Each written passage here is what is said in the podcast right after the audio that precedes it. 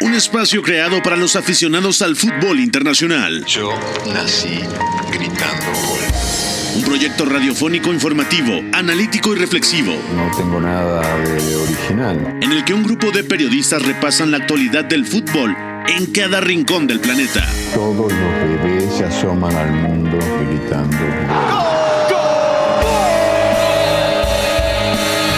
Y como todos, quise ser jugador de fútbol. He sido el peor pata de palo que se ha visto en los campitos de mi país. Arranca Catenacho W, la casa del fútbol internacional. Hola, ¿qué tal? ¿Cómo están? Bienvenidos a una edición más de Catenacho W, Catenacho de viernes 19 de mayo del 2023. Y hoy vamos a repasar lo más destacado que se viene este fin de semana en las principales ligas europeas. Y para esto vamos a platicar con Beto González. ¿Cómo le va, profe? ¿Todo bien? Todo bien, Pepe, gracias. Abrazo para ti, para Oscar, para Fo, para McLovin, a toda la gente que nos escucha. Pues ya estamos cerrando temporada. Es el penúltimo fin de semana como tal con ligas como lo veníamos manejando. Todavía quedan partidos pendientes, pero se nos está acabando la temporada. De acuerdo, también está el señor Informe Mendoza. ¿Cómo te va, Oscar? ¿Todo bien? Todo bien, Pepe, un saludo para ti, para Beto y para toda la gente que nos escucha. Bueno, este fin de semana se puede resolver la Premier League. Finalmente vamos a ver cómo le va al Manchester City, pero también hay duelos claves, sobre todo en Alemania, y uno que hemos estado esperando mucho tiempo, entonces ya platicaremos de ello. De acuerdo, saludo a McLovin en los controles, a en la producción de este espacio. Y vamos rápidamente con la pregunta de este viernes, la pregunta del día. La pregunta del día. Non potevo farlo venire dagli Stati Uniti senza farlo giocare. Catenacho W.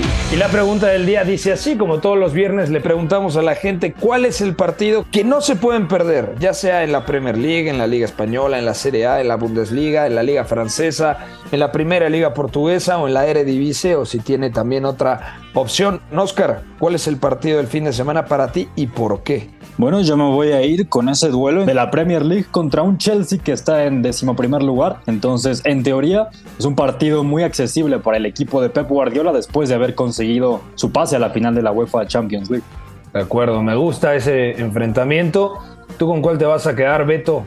Bueno, eh, yo pensaría que me voy a me voy a ir a la me voy a ir a la lucha por Europa en Premier y quiero ver ese Liverpool Aston Villa. Eh, es un partido con truco y sobre todo está para ver si el Liverpool de Jürgen Klopp realmente puede cerrar la temporada en la inercia en la que viene, ¿no? El Aston Villa que no se ha no se ha cansado de puntuar, que está jugando bastante bien en general, que obviamente tiene días peores que otros y es más común porque el proyecto es joven, pero la verdad me, me gusta mucho este partido, ¿no? Sobre todo para evaluar contra un equipo que defiende muy bien en bloque medio y bloque bajo, qué tanto ha crecido el Liverpool de, de Jurgen Klopp, ya con la modificación táctica, ¿no? Con Trent Alexander-Arnold jugando eh, junto a Fabiño en el centro del campo, jugando con los cinco atacantes, ¿no? Tengo ganas de ver eso y vamos a ver, ¿no? Si el Aston Villa puede ahí eh, volver a presionar y si el Liverpool realmente puede acabar sumando los otros seis puntos que le quedan, ¿no? Para ver si llega a Champions.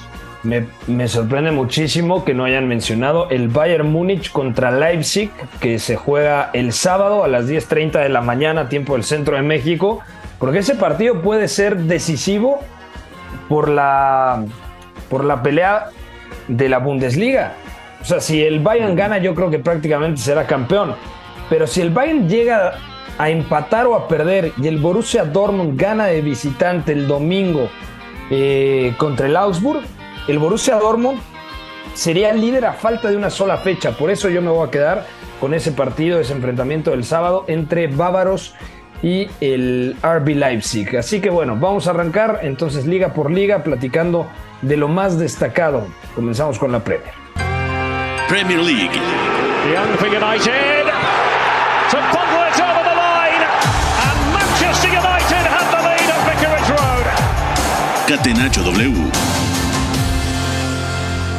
Apenas el día de ayer se dio un resultado muy importante para el Newcastle. Las Urracas ganaron 4-1 al Brighton y llegaron a 69 puntos después de 36 partidos disputados. El United tiene 3 puntos menos, pero también tiene un partido menos. El Liverpool tiene 36 partidos jugados, al igual que los Magpies, y tienen 65 unidades. Es decir, duelo clave en la Premier League este fin de semana porque Liverpool necesita ganarle al Aston Villa que ya lo hemos dicho muchas veces, ha tomado una inercia completamente positiva de la mano de Unai Emery. Tiene 57 puntos y además está en esa pelea el Aston Villa por entrar a puestos eh, de UEFA Europa League. Está compitiendo con el Brighton, contra el Tottenham. Entonces, el Aston Villa de visitante seguramente no querrá eh, dejarse más puntos ¿no? en el camino, pero el Liverpool necesita ganar sí o sí, Beto. Sí, y tiene que aspirar a esos seis puntos que le quedan, porque de otra manera no tendría oportunidad, ¿no? Recordando que el United tiene todavía tres puntos más, eh, tres partidos más, perdón, tendría nueve puntos en la mano, así que el Liverpool tiene que agotar todas las opciones y le va a tocar un rival que todavía se puede meter a Europa, está a un punto del Brighton, ya ni siquiera consideramos el Tottenham en esa pelea porque la inercia es de un equipo completamente roto anímica y tácticamente, entonces ve al Brighton, ¿no? El Aston Villa octavo con un punto menos que el Brighton que es sexto, da la sensación que ahí va a estar el duelo y sobre todo porque el Aston Villa ya ha complicado a muchos equipos del Big Six jugando de la misma manera, bloque medio, bloque bajo, mucha gente por dentro, roba muy bien, corre muy bien a las espaldas. Y por eso es un gran día para evaluar si el Liverpool realmente ha crecido como parece, sobre todo ya en campo rival, ¿no? Con lo de Trent Alexander Arnold cerrado, los cinco delanteros, Robertson de stopper en la izquierda, cómo han venido rotando también los centrocampistas. A mí, por ejemplo, también metiéndonos en algo más específico, Curtis Jones no me parece un jugador extraordinario. Sí, sí creo que puede llegar a ser muy bueno, pero no creo que es super élite. Sin embargo, el sistema le viene beneficiando bastante, eh, sobre todo cuando está jugando ahora de interior zurdo, eh, como un media punta prácticamente en la izquierda, ¿no? Ya volvió Luis Díaz, está Diogo Goyota, está Cody Gakpo de 9. O sea, la verdad es que es un buen día para ver si el Liverpool está para meterse a Champions. De acuerdo, me sorprende, Beto, que digas, el Tottenham, claro, la inercia es negativa. El Tottenham últimamente anda muy mal, solamente ha ganado uno de los últimos cinco duelos y recibe al Brentford, que el Brentford siempre es complicado. Pero ya podemos descartar en serio al Tottenham. Por ahí si el Tottenham gana este fin de semana, eh, todavía le quedaría latente la posibilidad de jugar UEFA Europa League. Y además cierra contra el Leeds United, que eso también es un. Bueno, Leeds es un equipo que ahora mismo está más pendiente de no descender que de otra cosa, y por eso mismo tendría cierta posibilidad del Tottenham. Mencionar este partido Tottenham-Brentford, bueno, el conjunto visitante no va a tener a Ivan Tony por primera ocasión después de esa sanción que le impusieron por el tema de las apuestas. Importante eso, y también otra baja capital para el equipo de Thomas Frank es el tema de Christian Norgard, que no va a poder ser de la partida inicial. No obstante, bueno, está Janelt, que también últimamente ha jugado mucho eh, como medio centro, podría cubrir esa posición. Entonces, bueno, en cualquier caso, me parece que sin Norgard el equipo sí pierde bastante. De acuerdo, repaso rápidamente toda la jornada. El Bournemouth juega contra el Manchester United el día de mañana a las 8. A la misma hora es el Liverpool Aston Villa. Fulham contra Crystal Palace, que ya no se juegan absolutamente nada. Wolverhampton Everton, partido clave del Everton, porque todavía está ahí la quema del descenso con el Leeds United, con el Leicester y con el Nottingham Forest. El Nottingham Forest precisamente juega contra el Arsenal. El Arsenal que ya sabe que no va a ganar la Premier League, pero que ha hecho una muy buena temporada y que ha perdido a Gabriel Martinelli. Llegará a la pretemporada está lesionado el extremo brasileño, quizá también es una buena oportunidad para Leandro Trossard. Y el domingo hay tres partidos, West Ham Leeds United, el Brighton contra el Southampton, el City contra el Chelsea, que es el partido que yo creo que tiene más reflectores, porque si el conjunto de Pep Guardiola gana, eh, este partido contra el Chelsea se proclama campeón, y el lunes el Newcastle contra el Leicester, que el Newcastle tiene todo en bandeja, Beto, para ganar en casa, para ganar en St. James Park contra un Leicester que está realmente mal y de hecho lo podría dejar condenado en el descenso y poder sellar su boleto para la próxima edición de la Liga de Campeones.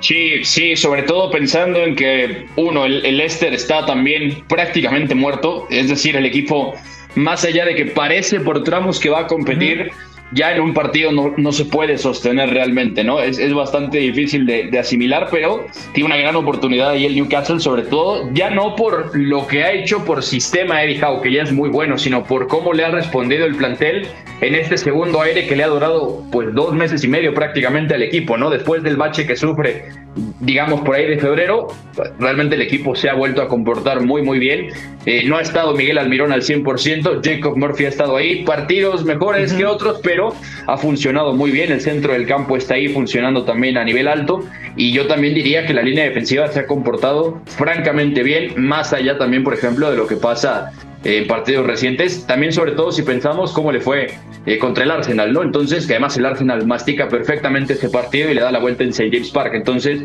sí da la sensación de que el Newcastle lo va a cerrar perfectamente y que el United también tiene por ahí eh, partido más allá de la mejora del Bournemouth, dentro de todo accesible para poder ganar, para poder puntuar y básicamente necesitaría los seis puntos, seis de los nueve para, para poder clasificar ya sin preocupaciones a Champions, ¿no? Esperando que Liverpool en una de esas también no termine haciendo los seis que le quedan.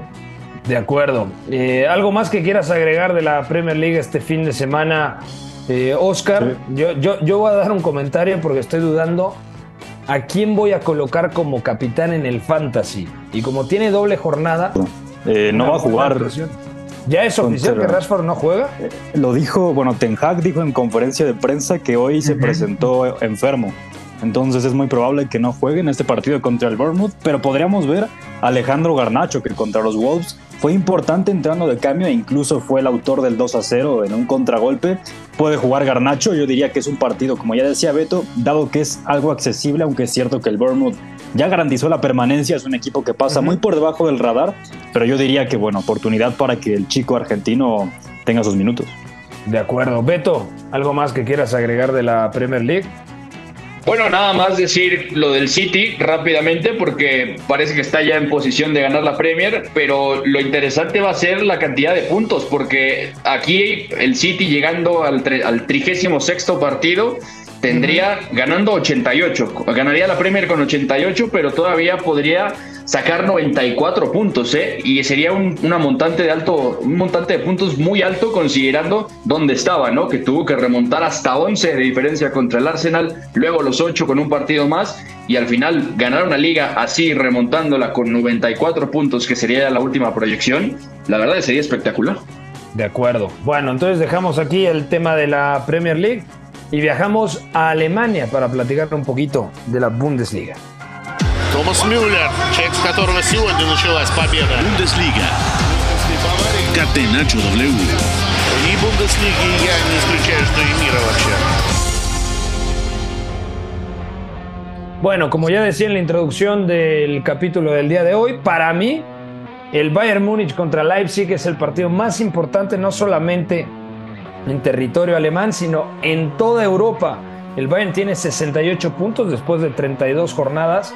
El Borussia Dortmund tiene 67, el Leipzig tiene 60, Unión Berlín tiene 59, el Freiburg tiene 56. El Leipzig necesita eh, una victoria para sellar su clasificación a la Champions, pero juega de visita contra el primero, contra el Bayern, que prácticamente si gana este partido el Bayern en casa, contra el tercero, será campeón. Pero si se llega a dejar puntos, el Borussia Dortmund tiene la oportunidad de volver a ser líder solamente a falta de una fecha. ¿Cómo ves esto, Beto? ¿Quién crees que, que saque los tres puntos este fin de semana? ¿Bayern, Borussia Dortmund o los tres? O los dos, mejor dicho. Mm, a ver, para mí los dos van a puntuar, pero el Bayern lo, lo, va a ganar. Es decir, el equipo está respondiendo bien y me parece que Thomas Tuchel ya con las eliminaciones de, de Champions y de Copa también da, da, la sensación que se pudo centrar mejor en empezar a, a, crear un poco de lo que va a tener para la próxima temporada, ¿no? Seguramente el equipo va a cambiar el próximo verano, eh, eso es inminente, pero me parece que el equipo ha venido mejorando y encontrando varias cosas que van a ser interesantes. Independientemente de que Cancelo se vaya a ir, no lo van a comprar, va a seguir no ser Marraui. O sea, me, me, está gustando, por ejemplo, ya que el Bayern Múnich empieza a mostrar ciertas cosas de, de Thomas Tuchel, ¿no? Y es un buen momento para, para, meter el acelerador ahí. Es cierto que el Leipzig es también muy, muy consistente en general. De hecho, el cierre de temporada está siendo bastante bueno.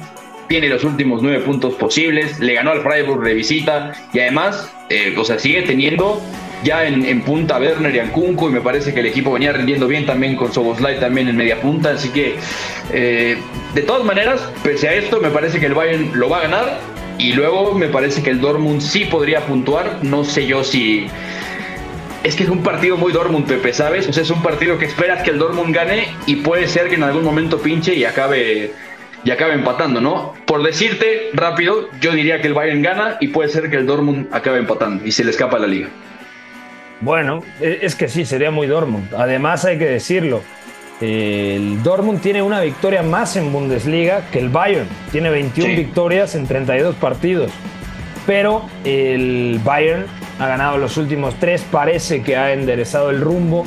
Los problemas directivos entre Oliver Kahn y Salihamidzic parece que de momento se han calmado las aguas y, y que hay un poco de mayor tranquilidad, Oscar. Y eso es fundamental para que no haya tanto ruido en el entorno del entrenador Thomas Tuchel. ¿Tú qué piensas que va a pasar este fin de semana? Bueno, yo creo que también el Bayern va a ganar porque más allá de todo el ruido exterior que hay en torno a los rumores de Julian Nagelsmann, incluso la posible salida de Joshua Kimmich, el equipo se ha comportado bien lo vimos en la goleada contra el Schalke 04 y más allá de eso, hay matices muy positivos. Joao Cancelo jugando como lateral, ya titular por izquierda en los últimos partidos, eh, Masraoui por la derecha, incluso el tema de Serge Gnabry jugando en punta también le ha funcionado eh, de gran forma a Thomas Tuchel. Sin embargo, el Leipzig también está muy enrachado y ya lo decía Beto, lo de Nkunku a mí me sorprende la forma en la que volvió de su lesión. No esperábamos que estuviera en un nivel productivo tan alto como lo está ahora el francés, sobre todo por la gravedad de la lesión, pero realmente se ha adueñado nuevamente de la titularidad junto a Timo Werner, muy positivo también. Pero el Borussia Dortmund es que ya hemos visto eso, eso que tiene en la temporada, que cuando necesita ganar, eh, realmente es cuando el equipo quizá moralmente se cae un poco o no tiene, eh, vamos, ese punto de jerarquía para sacar adelante el partido como le pasó contra el Stuttgart o contra el Bochum, que necesitaba la victoria y perdió el liderato ahí. Sería un fracaso rotundo para el Bayern Múnich perder esta Bundesliga, ¿están de acuerdo?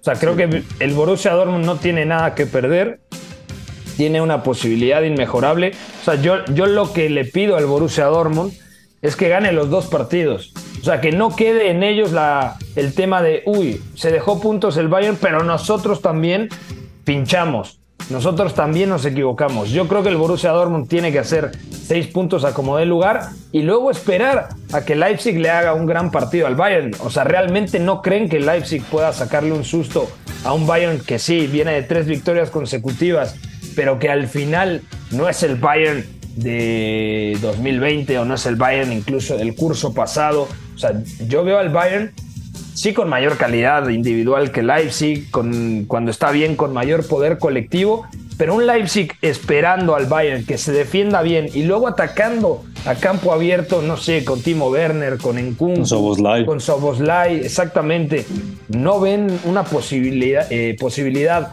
de que Leipzig pueda incomodar demasiado al, Bayern, estamos hablando de Leipzig, no, no con todo respeto del Borussia Mönchengladbach esta temporada. No, claro. Eh, es que yo lo daría por descontado. Es decir, sabemos que Leipzig va, va a hacer sufrir al Bayern, ¿no? Sobre todo el reto va a estar en abrir el bloque medio. Si decide no ir tan arriba Marco Rose con la presión, el equipo también trabaja bien en bloque medio y el Bayern, si bien viene creciendo en rutas con balón, que Kimmich está muy bien, Thomas Müller, por ejemplo, contra el Schalke juega de interior derecho, Yamal Musiala también juega de interior zurdo, muchas veces cayendo a banda, o sea, y bien las cosas vienen funcionando, no es, no es lo mismo el bloque de Leipzig, ¿no? Entonces, puede haber susto, sí, de todas maneras, es un partido que el Bayern también ha ganado en tiempos recientes. Y el del Dortmund es que es un partido que el Dortmund es capaz de, dejar ir, ¿no? De, perder puntos. No te digo perderlo, pero sí empatarlo, porque es un equipo que a lo mejor puede controlar este partido por tramos y después, en un tramo de caos, termina concediendo gol. Así que yo sigo viendo al Bayern ganando el partido, sigo viéndolo de campeón, pero esperaría, igual que tú, Pepe, que el Dortmund terminara haciendo los seis puntos que le quedan para meter esa presión, ¿no? Porque además, a mí me parece interesante esta parte de, ¿sería un fracaso para el Bayern? Sí, y mientras más Bundesligas gane, que sería ya eh, la décima, o sea, estamos hablando, la undécima, perdón. Mientras más Bundesligas gane, si cada año revalida el título, el año en el que realmente se acabe la hegemonía va a ser un fracaso rotundo y el Dortmund tiene que estar ahí. Si lo puede hacer ahora, pues tiene que apretar la tuerca final, ¿no? De hecho, tengo, tengo un muy buen amigo que se va a ver el último partido en el Signal Iduna Park y le dije, mira, lo único que espero es que haya posibilidad del último partido. O sea, ya lo que pase en la jornada 33 en el Bayern, eh, Leipzig o Augsburg, Borussia Dortmund, ya es lo de menos. Los dos creo que pueden ganar. Pero en la última jornada, el Bayern juega de visita ante el Colonia. El Colonia está ahí en mitad de tabla, es décimo. Es muy difícil que el Bayern se deje puntos en la última jornada, pero es de visitante. Y el Borussia Dortmund juega de local. Por eso creo que, más allá de lo que suceda el día de mañana, el Borussia Dortmund tiene que ganar el domingo. Sí, de acuerdo, de acuerdo. Sí. sí. ¿No? Bueno, y rápidamente, ¿cómo está el tema del descenso? El Bochum está en la decimoquinta posición, tiene 31 unidades, el Schalke tiene 30, el Stuttgart tiene 29 y el que ya descendió es el Hertha Berlín, uno de los mayores fracasos. A ver, matemáticamente no ha descendido, pero prácticamente lo tiene imposible porque Bochum, Schalke y Stuttgart tendrían que perder los dos partidos que le restan. Así que bueno, lo del Hertha Berlín con una inyección económica importante ha sido un fracaso rotundo. Eh, si les parece, vamos a pasar rápidamente a la liga portuguesa. Pocas veces hablamos de Portugal, pero creo que vale la pena charlar este fin de semana porque el Benfica, el Benfica puede volver a ganar la primera liga. Primera liga. La casa del fútbol internacional. Catenacho W. Y para ganar la primera liga portuguesa, el Benfica juega en el José Albalade contra el Sporting Lisboa, es decir, contra su rival de ciudad, ¿no? Es el derby lisboeta, Benfica contra Sporting Lisboa. Pero puede ser el Sporting Lisboa el que apriete las cosas a falta de una fecha. El Sporting Lisboa ya no puede clasificar a Champions, el Sporting Lisboa jugará la próxima temporada previa de UEFA Europa League, es lo más probable, a menos de que le arrebate la tercera posición al Sporting Braga, pero sí podría eh, incomodar al Benfica, porque si el Porto gana, llega a 82 puntos. El Porto juega contra el eh, Famalicao. Entonces llegaría a 82 puntos si el Porto gana. Y el Benfica tiene 83, es decir, el Benfica si gana es campeón. Y el Benfica realmente con dos empates muy probablemente sería campeón por el tema de la diferencia de goles. Pero bueno, el que puede apretar todo esto es el Sporting de Lisboa. Y también podemos decir que bueno, el Benfica ha tenido una muy buena temporada. De nueva cuenta llegó a cuartos de final de la UEFA Champions League, así como sucediera en la campaña 2021-2022. Y además puede eh, volver a ganar un título de la primera liga portuguesa, que sabemos es el equipo que más eh, ligas ha ganado en ese país. Eh, buena temporada en general, ¿no, Beto, del Benfica? Muy buena, quizá la deuda está en, en, Copa, que se va en penales contra el Braga, en la tasa de Portugal. De hecho, Frederic Ausnes, que es uno de los fichajes estelares de esta temporada, vaya uno de esos penales en la tanda y al final el Braga termina avanzando a semifinales, ¿no? De ahí en fuera me parece que hay poco reproche. Quizá, quizá pudo competir mejor el Benfica en, Champions, sobre todo en la eliminatoria contra el Inter. A mí me quedó un sabor agridulce, sobre todo en la ida, porque realmente pudo haber hecho más. El resultado incluso es engañoso. Y la vuelta, pues es un caos por tramos y al final no le alcanza del todo, ¿no? Con el 3 a 3 en Milán. Pero en Liga, un equipo bastante consistente, que ese es, me parece el gran mérito de Roger Smith, ¿no? Haber construido un equipo que competía bien semana sí, semana también, y que además tiene una propuesta muy atractiva. Es decir, no es un Benfica eh, que domine a través de cosas más tradicionales, eh, como se hubiera esperado con otros entrenadores, ¿no? Con, eh, como ha pasado en otras épocas. Incluso el equipo de Roger Smith tiene patrones interesantes a la hora de tomar balón, dominar al rival en campo contrario.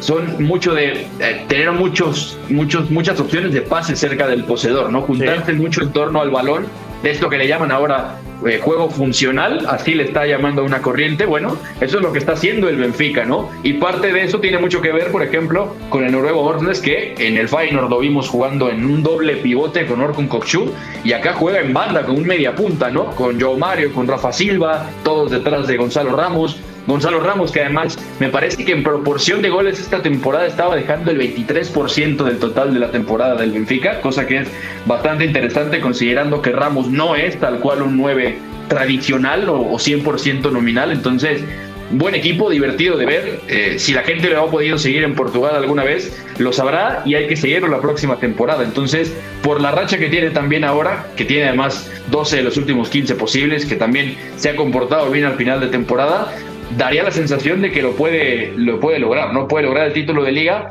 pero es eso, al final tener el, el derby eh, para ir cerrando la temporada, a mí me parece tremendo. O sea, casi garantizar la liga contra el rival de la ciudad sería brutal, la verdad. Y una liga que no la gana. 2019, ¿no? 2019, claro, porque ganó el Porto 2020, 2021 el Sporting Lisboa y 2022 de nueva cuenta el Porto, Oscar. Sí, exactamente. Sería su primera liga en cuatro años por el Benfica. Y enfrente tiene un Sporting que hay que decirlo, es un equipo con talento, como por ejemplo Marcus Edwards, un futbolista inglés que incluso ya ha sonado para algunos equipos de la Premier League y que incluso también el punto más alto de la temporada del Sporting seguramente fue cuando eliminó al Arsenal de la UEFA Europa League. Totalmente de acuerdo. Bueno, vamos a hacer una pequeña pausa. Al regresar platicamos de la Liga Española, también de Italia, de la Liga Francesa y de la Eredivisie que ya tiene como campeón al Feyenoord desde la semana pasada. Están escuchando Catenacho W, no se despegue. El triunfo debe ser también la consecuencia de una superioridad moral, no solamente futbolística. Si en el triunfo no están implícitos los recursos,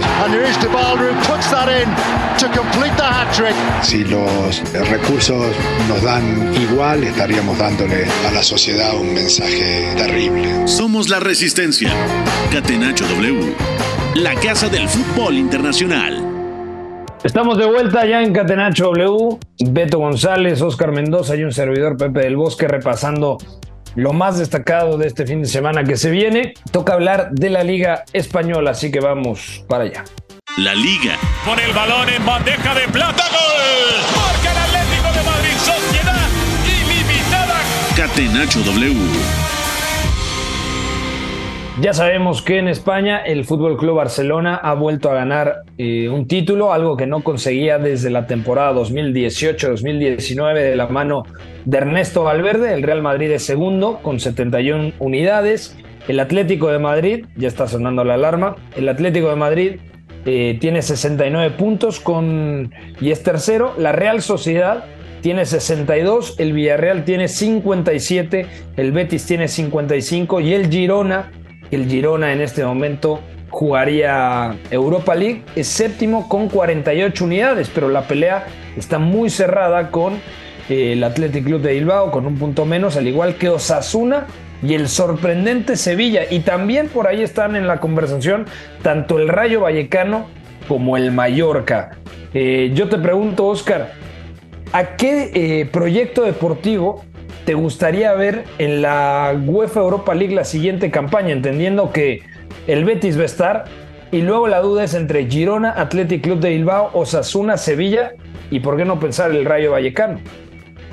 Bueno, a mí me llamaría mucho la atención ver al Girona, porque es parte de ese City Football Group que tiene muchos equipos alrededor del mundo, como por ejemplo el propio Manchester City, tiene al Melbourne en Australia o incluso a la franquicia de Nueva York en la Major League Soccer. Y ahora el Girona es un equipo que ha dado sorpresas en esta campaña e incluso ha tenido picos muy altos, como por ejemplo aquella victoria contra el Real Madrid, con esa gran actuación de Tati Castellanos. Y de hecho este fin de semana ese partido contra el Villarreal es muy lindo porque justamente es quinto contra séptimo. El que gane tendrá la posibilidad de acercarse más a esa clasificación a Europa League. Y más allá de ese partido, yo te diría que hay mucho partidazo en España y clave para entrar en puestos de Europa.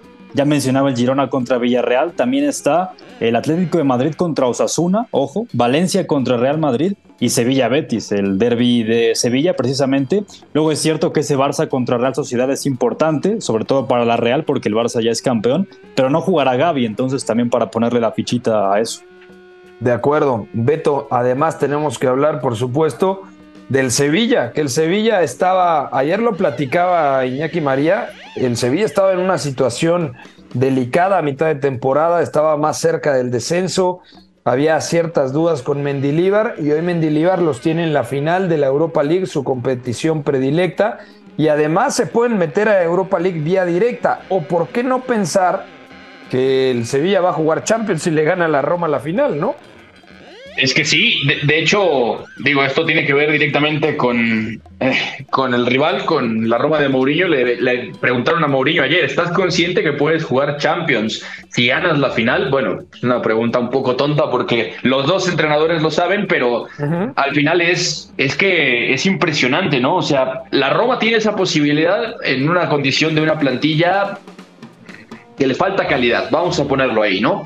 Pero el Sevilla es que estaba roto, completamente roto, un plantel mal armado, perfiles que no terminaban por encajar, lo de San Paolo salió francamente mal. No se esperaba que el, ciclo de Lopetegui fuera a acabar como terminó y tan pronto en la temporada. Eh, la verdad es que el, el, armado del proyecto con Monchi resultó bastante mal y José Luis Mendilibar lo ha enderezado de forma impresionante, ¿no? Incluso yo diría que mostrando cosas que a lo mejor sus equipos antes no tenían tanto, ¿no? Y esto responde mucho a los jugadores que tiene. O sea, si hay algo que tiene mucho mérito de José Luis Mendilibar, más allá de cómo le cambió el chip al equipo, cómo está compitiendo, cómo afronta los partidos, es ya directamente que Mendilibar se adaptó muy bien a ellos, ¿no? Y el Sevilla tiene mucho jugador que recibe al pie, pero el centro del campo es bueno como para proponer cosas interesantes, ¿no? A Oliver Torres le ha dado confianza, con Iván Rakitic cuenta muchísimo, con Gudeli también, como bisagra entre central y medio centro, con Fernando. Sí, sobre todo como central, ¿no? Eh, le ha dado mucho aire a Loic Badé, que ha sido incluso ya titular en noches importantes de Europa League. Así que es un trabajazo lo de Mendilibar y tenerlo a media tabla después de cómo estaba ya es un gran avance, pero es que es media tabla con posibilidad de meterse a Europa eh, vía, vía la tabla si es que llega a perder la final de la Europa League. Difícil pensar en eso en este momento, pero son es un punto contra el Girona que estaría en el quali de conference y después habrá que ver, ¿no? Pero da la sensación de que si logra eso vía Europa League, sería una cereza impresionante en, lo que ha hecho, ¿no? Totalmente de acuerdo, sería una temporada del inframundo a la gloria, ¿no? Y con esa posibilidad de poder ganar la UEFA Europa League, que yo creo que el Sevilla es favorito. Ligeramente, pero es favorito ante, ante la Roma de José Mourinho. Oscar, ¿tú cómo lo ves? tanto la parte de la Europa League como este, este cierre de temporada en Liga Española. Faltan 12 puntos por disputarse, es decir, cuatro partidos. Y justamente el Sevilla este fin de semana tiene un duelo muy bonito en el Ramón Sánchez Pizjuán ante su vecino, ante el Betis. Sí, sí, partido desde luego muy especial porque además hablamos de que del eh, séptimo lugar al décimo, que es el Sevilla precisamente, a ver, el Girona tiene 48 puntos y luego hay triple empate con 47 entre Athletic Club, Osasuna y Sevilla. Realmente el conjunto de Mendilíbar podría incluso colarse también a puestos de competición europea vía liga, si es que no gana la Europa League. Importante también, porque ya lo hemos hablado, el crecimiento de este Sevilla desde marzo que llegó Mendilíbar precisamente ha sido meteórico, ha sido cambiarle la cara a un equipo totalmente descompuesto entonces, y a lo que ya mencionaba Beto yo también le añadiría el tema de Brian Hill, que es cierto que no es titular y que es un futbolista que no tiene regularidad, pero entrando como revulsivo a mí en lo personal me ha dejado sensaciones muy positivas quizá de lo que esperábamos de él en un principio cuando estaba en su día, por ejemplo, en el Tottenham, cuando fue, quizá esperábamos esta versión de él. Ayer directamente creo que da un partido importante, incluso cuando conecta con la Mela en el gol del triunfo. Eh, a seguir el Sevilla, por supuesto. Y ojo también, el Rayo Vallecano no está demasiado alejado de esa pelea, por más que sea el decimoprimer lugar. También tiene 46 puntos. Si le gana este fin de semana, enfrenta al Español, que está en puestos de descenso, también podría meterse en esa pelea si se combinan unos resultados. De acuerdo. ¿Qué otro duelo les llama la atención este fin de semana en, en España? El Barcelona ¿Qué, le queda por ah. hacer al Barcelona? Ya está pensando mucho más en la siguiente temporada, ¿no? Y en los festejos. ¿Querías comentar algo más, Oscar? Sí, un apunte rápido. Si gana el Mallorca este fin de semana al Almería, eh, garantiza su permanencia el equipo de Javier Aguirre. Bueno, garantiza su permanencia y además el Mallorca, a ver, si el Mallorca gana, eh, se pone pues a un punto únicamente el Girona. O sea, el Mallorca del descenso podría aspirar, es muy difícil, repito, pero podría aspirar a meterse eh, séptimo y jugar el quali de UEFA Europa League, ¿eh? Sí, sí, sí, tremendo, ¿no? Se cerró también mucho la mitad de la tabla y también es que el descenso se ha puesto muy interesante porque directamente, o sea, el Elche ya está descendido, el español prácticamente podríamos decir que está ahí en la tableta, cerca, muy cerca, si no se le dan los próximos dos, tres partidos y el Getafe le saca la diferencia.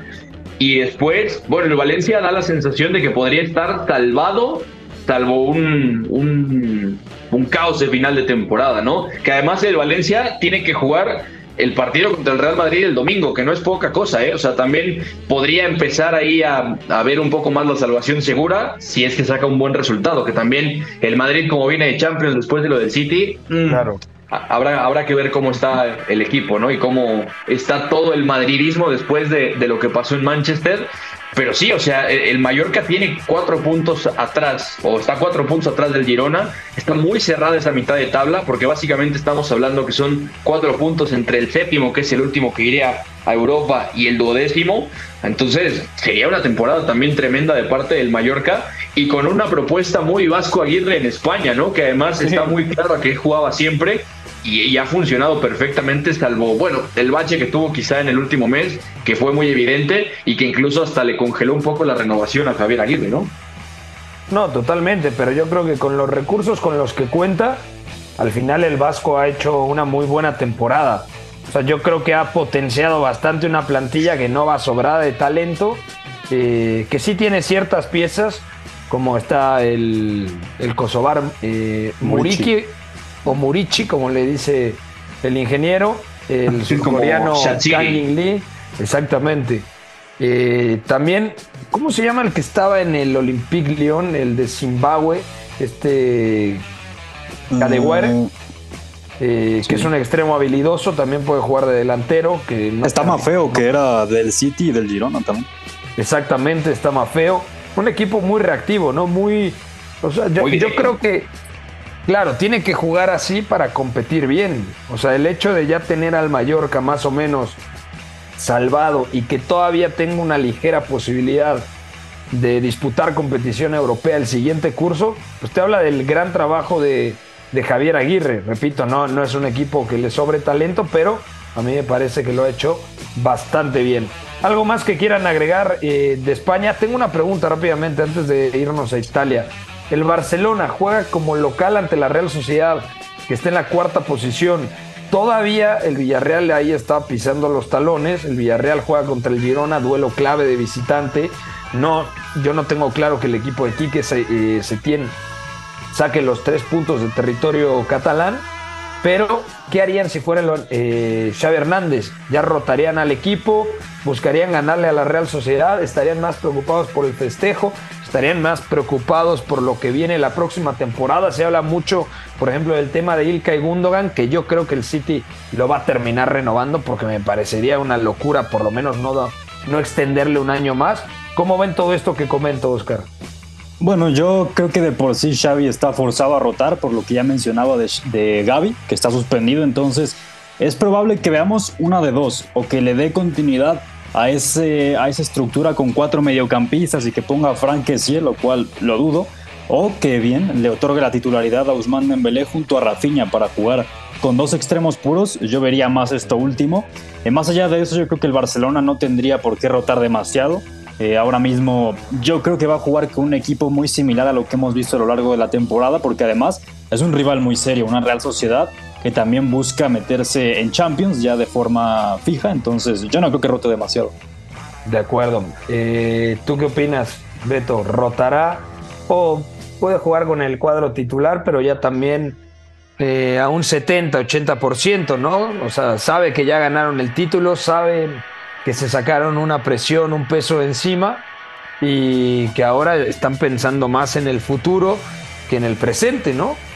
Sí, eh, a ver, por un tema de uso del plantel y sobre todo empezar a hacer como el homenaje a la temporada, seguramente Xavi va a rotar. Luego ya lo decía Oscar, también está un poco obligado Xavi a hacerlo. Y luego, mm, a ver, me parece que lo mejor que le podría pasar al Barcelona es fuera de uno de estos siguientes partidos que tiene. Me, me parece que tendría que jugar bastante más el equipo titular, sobre todo porque a Xavi le conviene dejarle cierto nivel de competitividad al equipo para cerrar la temporada. O sea, sí fue una liga bastante redonda en general.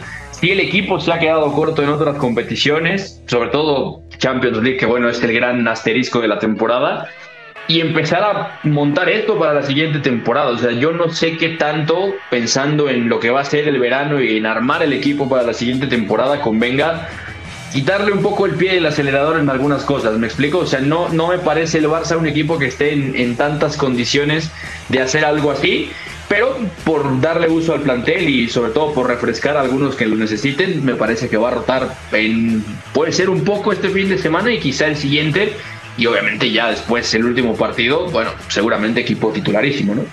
De acuerdo. ¿Y ¿Algo más que quieran agregar del campeonato español? Bueno, Creo que todo está hecho ya. Eh, nada más, eh, no habíamos comentado, no sé, bueno, e- es, importante porque obviamente se queda Mateo Alemán como director deportivo, al final no se va.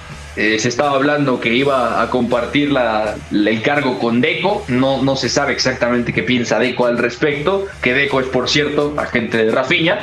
Y luego, bueno, el tema del verano, ¿no? Que también hoy le preguntaron a Xavi en conferencia de prensa qué prioridad tenían para el mercado y él dijo, sí, podríamos decir que el pivote, el 5, es la, la posición prioritaria a reforzar este, este verano, ¿no? Y también justo se estaba hablando de uno que seguramente jugará el fin de semana ante el Barça, que es Martín Subimendi, ¿no? Que está ahí en la lista. Bueno, yo honestamente no creo que llegue Subimendi. Yo tampoco. Por lo que, lo dicen. por lo que cuesta. Y aparte, el Barcelona quiere a todos, pero el Barcelona tiene que, que- También se habló de Kimmich, ¿en serio? Sí, Sí, bueno. sí, está sonando mucho, pero complicado lo mismo por el precio. O sea, yo creo que Subimendi y Kimmich mm, quizá estén en el mismo rango. Eh, dejamos entonces la Liga Española, viajamos a Italia para platicar un poquito del calcio. Serie A. Milinkovic dentro a cercare immobile col destro battuto Bizzarri la ribalta la Lazio. Catenaccio W. in vantaggio. Partidos destacados este fin de semana en Italia, Atalanta, Elas Verona, que ha tenido muchos problemas de descenso, el Milan contra la Sampdoria, Leche contra Spezia, Torino, eh, Fiorentina, Napoli contra Inter, el Napoli ya ha ganado el Scudetto, el Inter sigue en la pelea por entrar a Champions, está tercero el equipo de Simone Inzaghi que jugará la final de Champions, Udinese Lazio, Roma Salernitana, Empoli Juventus, estos dos eh, últimos partidos. Y el día lunes. Y hay una noticia que a mí me llama mucho la atención. Reportan distintos medios en Italia que Luciano Spalletti se plantea no seguir la próxima temporada, que podría dimitir porque la renovación Sí, sí. le ha llegado por correo electrónico. Una renovación, o sea, le llegó un mail y dice, queremos renovarte hasta 2025. Entonces Spalletti dice, hace 33 años el Napoli no ganaba un Scudetto y ahora el señor Aurelio de Laurentiis me manda la oferta de renovación a través de un mail, en lugar de invitarme a un restaurante caro. Yo no lo entiendo, honestamente. Yo aquí sí se la voy a dar a Spalletti. ¿Cómo lo ves tú, Beto? Yo también, si yo fuera uno de los mejores entrenadores de la, historia italiana, porque eso es Spalletti más allá de que tiene pocos títulos. Si yo hubiera hecho campeón al Napoli 33 años después de aquella liga que consiguió, si lo hubiera metido por primera vez en cuartos de final de Champions y lo hubiera llevado lejos en Copa, podemos decir, más allá de lo que pasó con la eliminación contra el Cremonese, yo no esperaría menos, ¿no? Sobre todo de un dueño que tiene dinero y que además ha, ha invertido mucho y valora supuestamente dos años de trabajo de un proceso que al final ha valido un campeonato italiano, ¿no? Que no es poca cosa viendo lo que compitió el Milan la temporada pasada, que, le ha- que han vencido al Inter, que es el mejor eh, plantel de Italia. Yo hubiera esperado un poquito más de... Mira, no, no que sea una, un recibimiento como de, de rey, ¿no? Pero sí al menos valorar mejor el trabajo, tener algunas atenciones más y al final hacerle sentir a Spalletti, que, a Spalletti perdón, que se valora el trabajo que ha hecho, porque son dos años, dos años. Entonces, yo también se la doy, ¿eh? Yo me sentiría en su posición poco valorado y me parece que tiene razón Luciano Spalletti, ¿no? Ahora es, el equipo tiene más techo bajo Luciano Spalletti, ¿no? Si fichan bien, Es no que yo no lo mucho sé. el Napoli. Ese yo es creo un que buen sí. debate. El Napoli tiene la posibilidad de jugar mejor de como lo hizo el primer semestre de la temporada pasada. No lo sé, ¿eh? No lo Yo sé, porque yo creo que, que vimos la- las mejores versiones de Sambo Anguisa, de Lobotka, de Zielinski, de Osimen, de Kvaratskhelia, de Kim Jae, de Raimani. O sea, línea por línea, rindieron en ese primer semestre de la temporada, el segundo de 2022. O sea, como, como nadie esperaba verlos. No era el principal candidato a ganar el Scudetto. Siempre se habló del Inter, de a ver qué pasaba con eh, la Juventus, porque generaba dudas el plantel. Eh, era difícil que el Milan recuperara o revalidara, mejor dicho, el Scudetto. Y luego el Napoli decíamos, bueno, mm, viene de quedar tercero, igual y puede quedar segundo, igual y compite por el Scudetto, pero se ve difícil. Se le fue Fabián, se le fue Koulibaly, se le fue Insigne, se le fue Mertens. O sea, mm, yo creo que muy pocos pronosticaban honestamente que el Napoli iba a ganar la Serie A. Sí, y además, bueno, quizá la, gran eh, deuda de este equipo es competir, quizá en eliminatorias de, digamos, de eliminación directa, como lo fue en la Copa Italia, donde cayó contra el Cremonese e incluso en Champions, contra el Milan, también da la sensación de que quedó a deber. Y en este tema de Spalletti hay un par de claves, porque también se habla de que el director deportivo se marchará a la Juventus, entonces eso también habría... Exacto, sí, Guindoli, eh, habría hecho enfurecer bastante a Spalletti entonces, eso sería un tema y además la renovación, se dice que también el acuerdo es que hubiera sido una renovación automática, por eso le llegó vía email, pero en cualquier caso es algo inaceptable. Claro, sí, es... Eh, su pago ha sido procesado, pero porque tiene su tarjeta, eh, ¿cómo se dice? Ya ligada, o hay, un término muy especial, cuando tienes la direccionada. O sea, domiciliado, ¿no? Domiciliado, exactamente. es, es eso. Como se darán cuenta, ya no uso tarjetas. Pero, pero bueno, así es esto. ¿Cuánto? Ya vamos casi eh, a terminar el programa del día de hoy.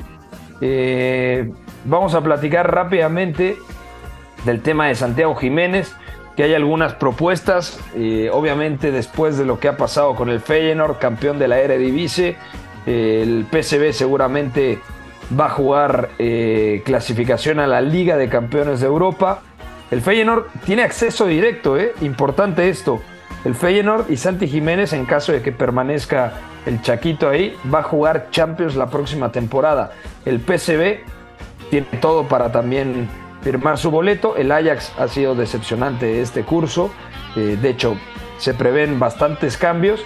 Y hay dos noticias ya para finalizar el programa del día de hoy, que me llaman la atención. Edson Álvarez, he podido confirmar que sí está en el radar del Borussia Dortmund, pero no es la única alternativa. Se hablan de cuatro o cinco nombres para el centro del campo para jugar al lado o en lugar de Emre Can, el medio centro de ascendencia turca. Y el Feyenoord no tiene pensado vender a Santi Jiménez. La idea del Feyenoord es mantenerlo por lo menos una temporada más y yo creo que esto le vendría bien a Santi Jiménez para contrastarse y para probarse en la élite europea. Y la élite europea se llama la UEFA Champions League, Oscar. Sí, por supuesto, es la primera temporada en Europa de Santi Jiménez. Y también un tema importante es que quizá el hombre que le dio confianza, que es Arne Slot, podría salir del Feyenoord también. Se está vinculando mucho su nombre con el Tottenham para dirigir en la Premier League. Sería mm, Vamos a ¿eh? ver, sí, sí, claro el Tottenham que necesita a un líder de proyecto de este estilo, pero yo también creo que lo mejor para Jiménez sería continuar en Países Bajos por lo mismo, por competir en Champions League. Lo hemos platicado, muy pocos futbolistas mexicanos tienen acceso a la Liga de Campeones, a competir, eh, entonces creo que sería un gran escaparate para él. Por supuesto, un último comentario de esto, Beto González, que ya tenemos que despedir. Bueno, lo de Santi Jiménez a mí me gusta mucho porque lo están llevando bien por todos lados. O sea, Santi ha crecido mucho por su calidad como jugador, ha absorbido mucho de Robin Van Persie, que es el entrenador de delanteros. Ya comentábamos cuando el Feyenoord cerró el título de liga, lo importante que ha sido Van Persie para él, ¿no? Cómo lo ha ayudado a lo largo de la temporada. Eh, también cómo están llevando en, las oficinas del Feyenoord el caso de Santi, ¿no? La, carrera la están manejando bastante bien. Denis Tacloe se ha, dicho varias veces, ha salido y le han preguntado y ha dicho, bueno, no tenemos intención de venderlo y nos gustaría que se quedara, ¿no? Como más allá de lo que vale para el Feyenoord en este momento Santi, que además puede ser campeón de goleo de los Países Bajos, es el, el proceso, o sea, estar conscientes de que Santi tiene todavía por madurar en los Países Bajos y que después del segundo año ya podríamos estar hablando de un salto, ¿no? y también del lado de su papá, ¿no? Del Chaco Jiménez, que además estuvo el día que, que el Feyenoord gana el título, porque también se nota que lo está aconsejando o se nota que está hablando con él constantemente de estas posibilidades, ¿no? De paciencia porque quizá todavía no es momento. Entonces, a mí me parece que con Santi está cocinando algo muy lindo, va a pasar algo muy interesante, pero lo descubriremos hasta el año que entra, ¿no? Lo de hecho, bueno, si es ahora, me parece que ya es ahora y si tarda un año más, bueno, ya no estoy seguro de que sea tan positivo, ¿no? Se, perdería un año importante para él desde mi Es ahora para probarse, ¿no? O sea, la clave es, yo honestamente creo que jugar en el Borussia Dortmund eh, por calidad, por talento individual, creo que es un reto bastante complicado, pero sí yo en el Borussia Dortmund creo que puede llegar a sumar bastantes minutos. En un Bayern no lo vería, por ejemplo, o había algún despistado que decía que ahora que sí va Sergio Busquets, bueno, o sea, no, tiene sentido alguno comparar a Edson Álvarez, que repito, es un buen jugador mexicano, con uno de los mejores medios centros del mundo. Incluso en el Borussia Dortmund creo que le costaría asentarse como medio centro y tendría más oportunidad de jugar como central, como recientemente lo ha hecho en repetidas ocasiones con el Ajax de Ámsterdam. Bueno, ya nos vamos. Beto González, te mando un fuerte abrazo, amigo. Fuerte abrazo, amigo, para ti, para Oscar, para toda la gente que nos escuchó. Disfruten lo que queda de temporada y vamos a, vamos a ver qué pasa, ¿no? Se van a poner lindos los finales de liga. De acuerdo. Oscar Mendoza, que le vaya muy bien. Nos despedimos y bueno, solo mencionar que el domingo el Paris Saint Germain juega contra el Auxerre al cuarto para la una. Sí, partido interesante, ¿no? Bueno, el Paris Saint Germain prácticamente tiene resuelta la liga, ¿no? A menos de que eh, es que tiene seis puntos de ventaja, el, Lens tiene 75, el París tiene 81. El Paris Saint Germain prácticamente podría ser campeón también, sí, este fin de semana. Ya nos vamos. Gracias a Fon la producción, a McLovin en los controles. Soy Pepe del Bosque. Nos escuchamos el lunes en punto de las 4 de la tarde con todo lo que nos deje este tremendo fin de semana en el viejo continente. Nos escuchamos. Bye bye hay una relación entre la práctica del cuerpo que se expresa en las manos y el cerebro, pero el fútbol ha suprimido esto, de modo que se trata fascinantemente de un ejercicio que nos devuelve en el tiempo a lo que fuimos en el origen, pero también una vez que nos aficionamos a este juego, nos regresa a la infancia, al niño que fuimos. Gracias por sintonizar Catenacho W. Entonces el fútbol es en ese sentido una maquinaria para regresar en el tiempo en un doble sentido. Por W Deportes, la frecuencia del fútbol internacional.